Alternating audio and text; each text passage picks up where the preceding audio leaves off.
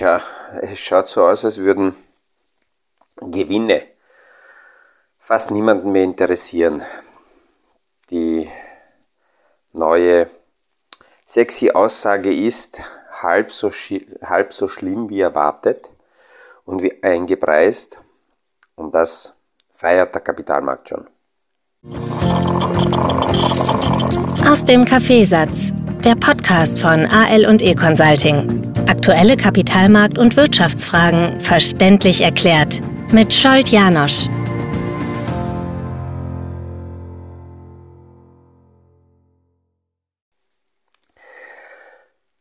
Heute möchte ich, möchte ich irgendwie jene Anleger, Zuhörer, Kunden, die nicht tagtäglich und nicht so intensiv mit dem Kapitalmarkt sich beschäftigen, vorsichtig in das Jahr 2022 hineinholen, weil das, was Sie an den Märkten sehen, an den Kapitalanlagemärkten sehen und das, was so allgemein empfunden wird, was aus den Medien kommt, das sind ganz, ganz unterschiedliche Bilder.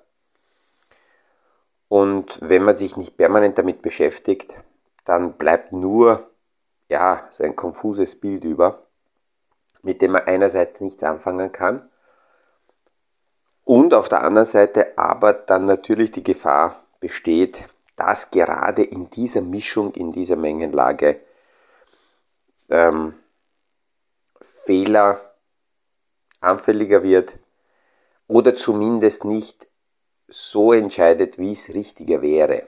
Weil manchmal ist es so, dass äh, man das Gefühl hat, wenn man gar nichts tut, hat man auch nichts falsch gemacht.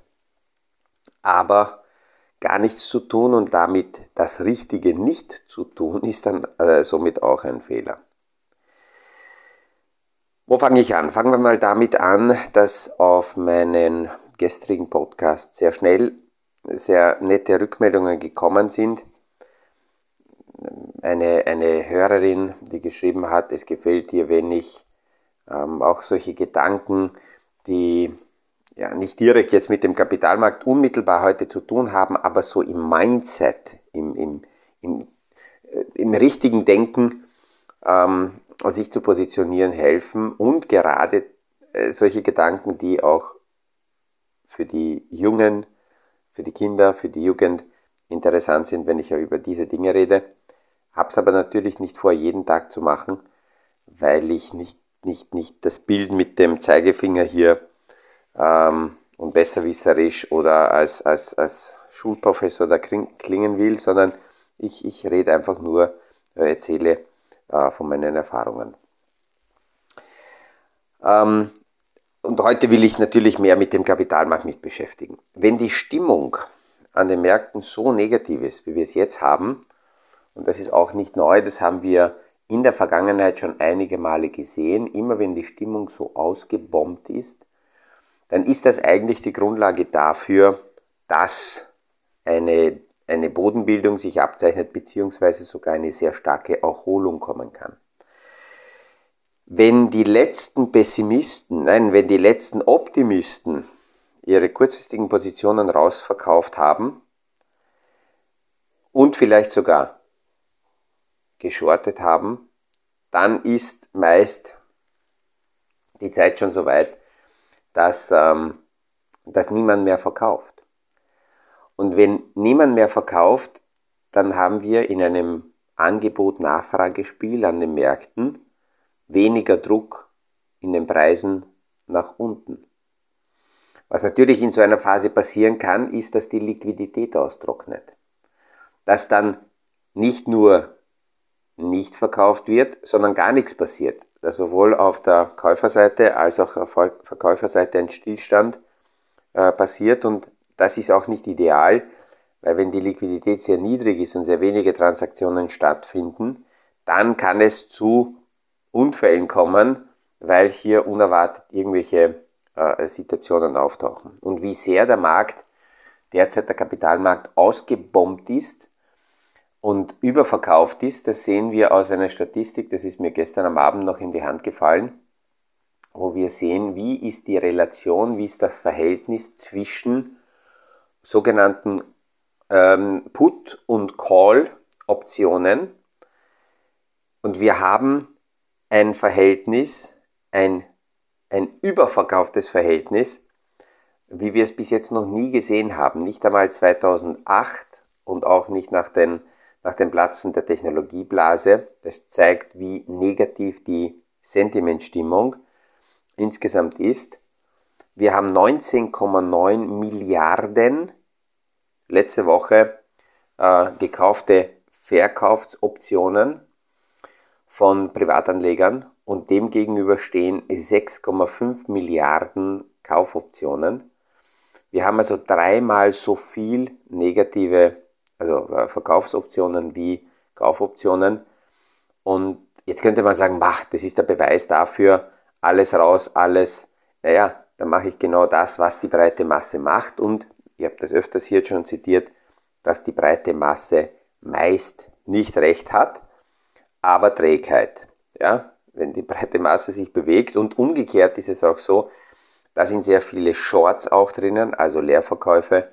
Und wenn nur kleine Drehungen an den Märkten da sind, dann schnalzen diese nach oben. Warum? Weil die Leerverkäufe eingedeckt werden müssen. Wenn wir das Jahr 2022 hernehmen, dann ist die klassische auf Sicherheit aufgebaute Portfoliostrategie 60% Aktien, 40% Anleihen auf Dollarbasis gesehen als Euroanleger ist man ein bisschen besser dran, weil die Dollarstärke ist ein Vorteil für Euroanleger. Aber nur in Dollar gesehen ist in dieser 60-40% Strategie im heutigen Jahr 34% Minus. Das ist unter Wasser. Selbst wenn man eine andere Strategie fährt und, fährt und da gibt es eine andere, diese 25, 25, 25 Prozent Strategie, das heißt 25% Cash, 25% Rohstoffe, 25% Aktien und 25% Anleihen. Selbst auf diese breit aufgestellte Strategie schaut man derzeit in Dollar in diesem Jahr mit minus 12%. Wobei, das klingt schon harmlos, dass man sagt, naja, eh nur minus 12%. Das ist die schlechteste Performance ähm, seit 2008, wenn wir das also historisch zuordnen wollen.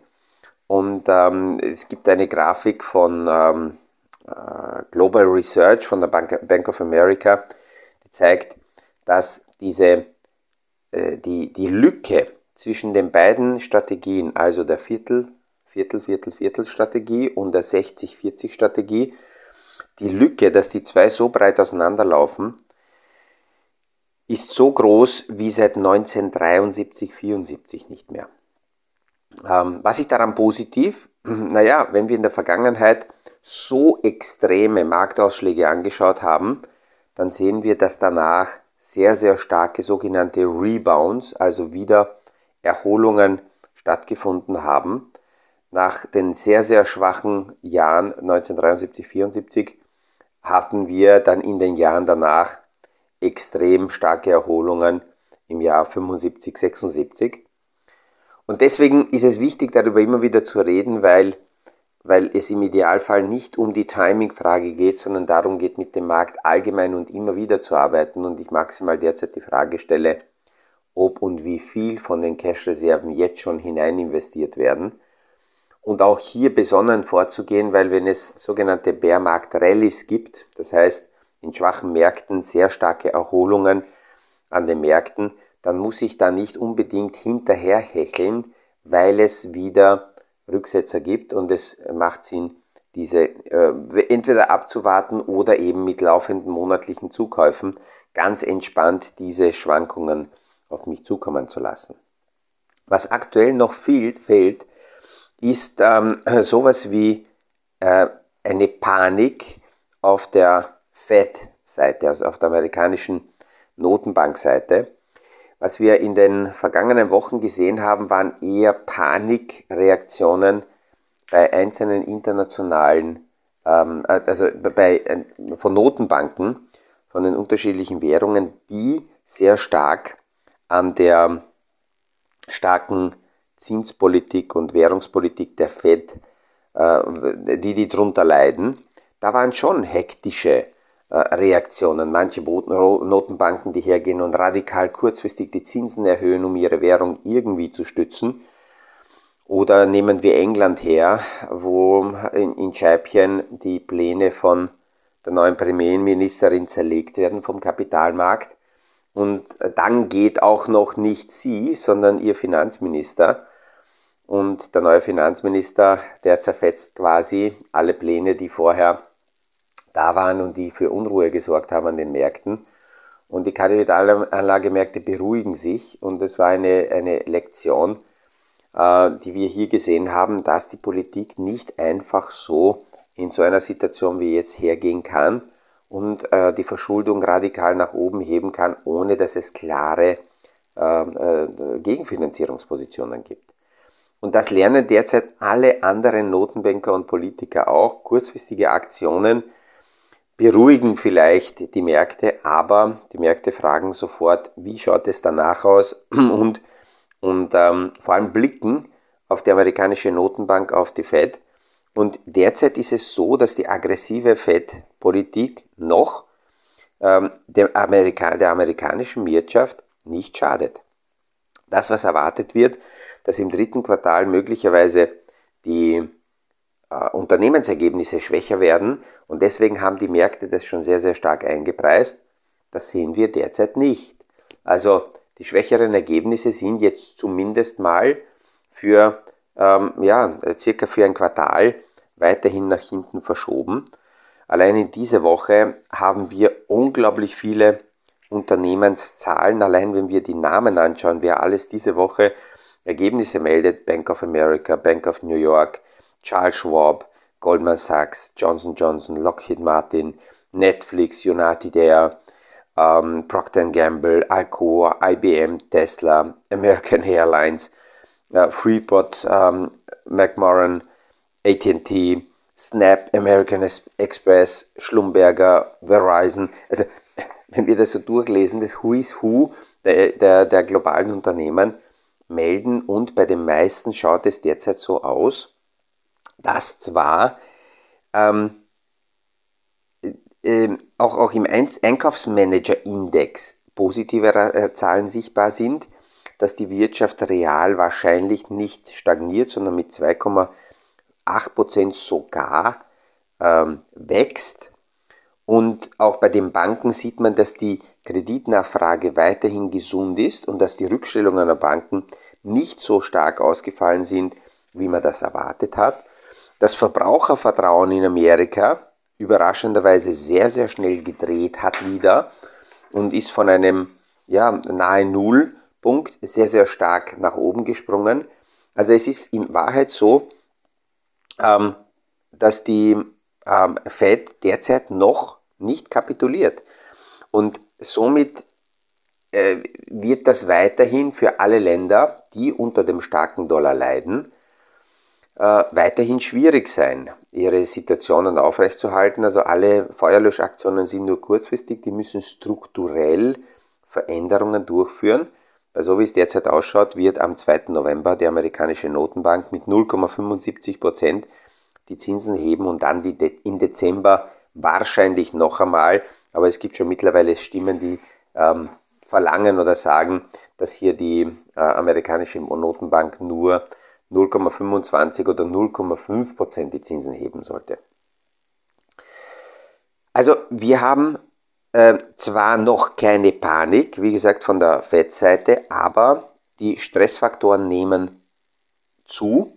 Man sieht, dass, dass, dass der Markt hier ähm, in schwierigen Situationen ist, gerade dann, wenn wir die Liquiditätsseite des Marktes anschauen. Äh, Janet Yellen hat schon vor einiger Zeit gesagt, das habe ich auch hier schon kommentiert, dass sie gemeint hat, dass der Kapitalmarkt geordnet funktioniert. Äh, naja, wenn man nicht genau hinschaut, und ähm, sie ist heute Politikerin, früher war sie Notenbankchefin. Da hat sie anders kommuniziert, aber ähm, es, wir haben eine sehr, sehr hohe Volatilität an den Märkten und eine sehr niedrige Liquidität sowohl im Aktienmarkt, aber was noch wichtiger ist, im Anleihenmarkt und im Staatsanleihenmarkt. Es gibt eine Auswertung, die ganz aktuell zeigt, dass die Liquidität im, Amer also im, im Aktienmarkt in einer Radikalität seit August zusammengefallen ist, wie wir es schon lange nicht mehr gesehen haben. Was aber viel wichtiger ist, und deswegen hat die britische Notenbank und auch die Fed ähm, die Anleihenmärkte beobachtet, weil die Liquidität an den Anleihenmärkten, an den Bondmärkten sehr stark nach oben geht, äh, nach unten geht und damit die Risikoaufschläge bei den Zinsen steigen. Und wenn die Zinsen steigen, heißt das, dass für bestehende Portfolios die Kurse wieder mal nach unten gehen. In Europa haben wir extrem hohe Ausschläge bei England, sehr, sehr stark bei Italien. Also mittlerweile ist England ähnlich wie Italien äh, auf der Anleihenseite angegriffen. Selbst Deutschland ist gestiegen. Und wenn wir dazu Amerika anschauen, dann sehen wir, dass auch im amerikanischen ähm, Anleihenmarkt die Liquidität mittlerweile sehr, sehr äh, niedrig ist. Deswegen jetzt, auch wenn Erholungen an den Märkten da sind, jetzt wieder umzukippen aus der Panik in, in Gier-Modus zu verfallen und zu sagen, juhu, trara, da rennen wir jetzt alles hinterher, ist nicht notwendig. Bärmarkt-Rallies haben Schwankungen in der Bandbreite von bis zu äh, 20, 30 Prozent und in den Bärmärkten ist meist, sind nicht die ersten 20 Prozent Kursverlust am schwierigsten, sondern es sind emotional die letzten 20% am schwierigsten. Damit man da das ruhig und entspannt äh, äh, behandelt und nicht die Nerven wegschmeißt. Und das ist immer wieder das Gleiche. Das ist ganz eine wichtige Situation. Ich habe letzte Woche schon darüber gesprochen, dass in der Vergangenheit jedes Mal, wenn die Inflationsdaten Spitzenwerte erreicht haben, dass dann eine Drehung am, an den Kapitalanlagemärkten sichtbar war. Das war in den 70er Jahren so, als damals die äh, Verbraucherpreise auch sehr hoch waren, die Inflation sehr hoch war. Als die Inflation den Peak, den Spitzenwert erreicht hat, hat der Kapitalmarkt gedreht. Und das ist für all jene sehr wichtig, die heute sagen, naja, ich warte noch ab, ich warte, bis die Inflation wieder äh, zurückkommt und dann vielleicht in ein, zwei Jahren anzulegen, das, das dürfte dann zu spät sein. Deswegen kann ich immer wieder nur dorthin zurückkommen, weil auch ich die Frage gestellt bekommen habe, wann sage ich einmal, dass man mit allem aussteigen sollte. Und da stelle ich immer die Frage, warum sollte jemand denn das machen, mit allem komplett aussteigen? Das heißt, mein Investment zurückholen in Fiat-Zahlungssystem. Warum sollte ich das tun? Eine Erklärung kann sein, dass ich das Geld benötige, weil ich irgendwelche Ausgaben habe. Okay, aber das sollte dann schon geplant sein. Die zweite Möglichkeit kann sein, dass ich eine andere Investition tätigen will. Das heißt, ich hole es kurz zurück, um dann in eine andere Anlagekategorie anzulegen. Ähm, dazu ist zu sagen, dass in gerade so unsicheren Zeiten aber ganz wichtig ist, im äh, breiten Portfolio zu denken und nicht auf einzelne äh, Kategorien sich nur versuchen einzuschießen. Und die, äh, die, die, die nächste Überlegung, ja, ich gehe jetzt raus und dann gehe ich wieder rein. Da sind wir wieder beim Timing. Deswegen kommt natürlich diese Aussage nicht alles raus, weil gleichzeitig würde heißen alles raus, woanders komplett hinein. Und es ist die Frage, ob ich da nicht mehr ein größeres Problem einkaufe ob das jetzt die Bonität ist von Finanzinstituten oder Schwankungsbandbreiten von unterschiedlichen Währungen. Also ich habe vorhin schon gesagt, wie die Inflation einen Peak erreicht hat in den 70er Jahren. Danach sind, haben die Märkte gedreht und ähnliches haben wir gesehen in den 80er Jahren. Anfang der 80er Jahre war die Inflation auch sehr hoch. Und danach haben, ähm, wie die Spitze erreicht wurde, ist auch hier der Standard Poor's Index sehr, sehr stark in die Höhe gegangen. Das heißt, wenn jemand zu lange hier abwartet, könnte es ähm, oder, oder versucht hier das zu optimieren, könnte es einerseits zu spät sein und könnte sehr viele äh, ja, Züge auch verpassen. Zum Schluss noch ein Gedanke zu den Zinsen. Aktuell werden die Zinsen erwartet im Dollarraum mit Jahresende mit 4,5 Prozent. Und warum ist das so wichtig? Wenn wir uns historisch anschauen, was die aktuellen Zinsen hier gemacht haben, von wo wir kommen und auf was für ein Level die Zinsen gestiegen sind, dann sehen wir daraus, dass wir aktuell bei einem Zinsniveau sind von ungefähr äh, 3,25 Prozent. Und wenn bis Jahresende äh, 4,5 Prozent erwartet wird, dann heißt es, dass von hier weg noch einmal zumindest 1,5 Prozent Zinsanstieg dazukommt. Und das ist eben eine Zinsanstiegsradikalität, wie wir es noch nie gesehen haben. Auf der anderen Seite müssen wir aber sagen, dass das das Pendant dazu ist, was wir 2008 hatten, wo die Zinsen im freien Fall von ungefähr 4% runtergestürzt sind auf Null. Es hat halt sehr lang gedauert, bis wir diesen Schritt wieder nach oben setzen konnten. Und äh, es gibt somit viele Stimmen mittlerweile, die sagen, dass die aktuelle Inflation, die durch die niedrige Zinspolitik herbeigeführt wurde, gar nicht im Jahr 2020 ausgelöst wurde, sondern bereits vorher im Jahr 2008, als wir die Finanzkrise mit den sehr, sehr niedrigen Zinsen versucht haben, dementsprechend zu, zu äh, reparieren. Ich hoffe, dass ich also heute damit wieder mal die aktuelle Lage so beleuchten konnte, dass es auch für jene Hörer greifbar ist und, und ähm, besser zugeordnet werden kann, die nicht tagtäglich mit dem Kapitalmarkt sich beschäftigen. Vor allem, dass man sich darauf vorbereitet, was spätestens am Jahresende in den Depotauszügen zu sehen sein wird, wenn man die klassischen 60-40% äh, Aufteilungsdepots hat. Damit wünsche ich auch heute wieder einen schönen Tag, liebe Grüße und freue mich, wenn wir uns morgen wieder hören beim nächsten Podcast aus dem Kaffeesatz. Das war aus dem Kaffeesatz der Podcast von AL und E Consulting zu aktuellen Kapitalmarkt- und Wirtschaftsfragen. Verständlich erklärt mit Scholt Janosch. Aktuelle Fragen, Rückmeldungen und Anmeldungen zum nächsten Kapitalmarkt-Talk findet ihr auf unserer Homepage www.aleconsulting.at.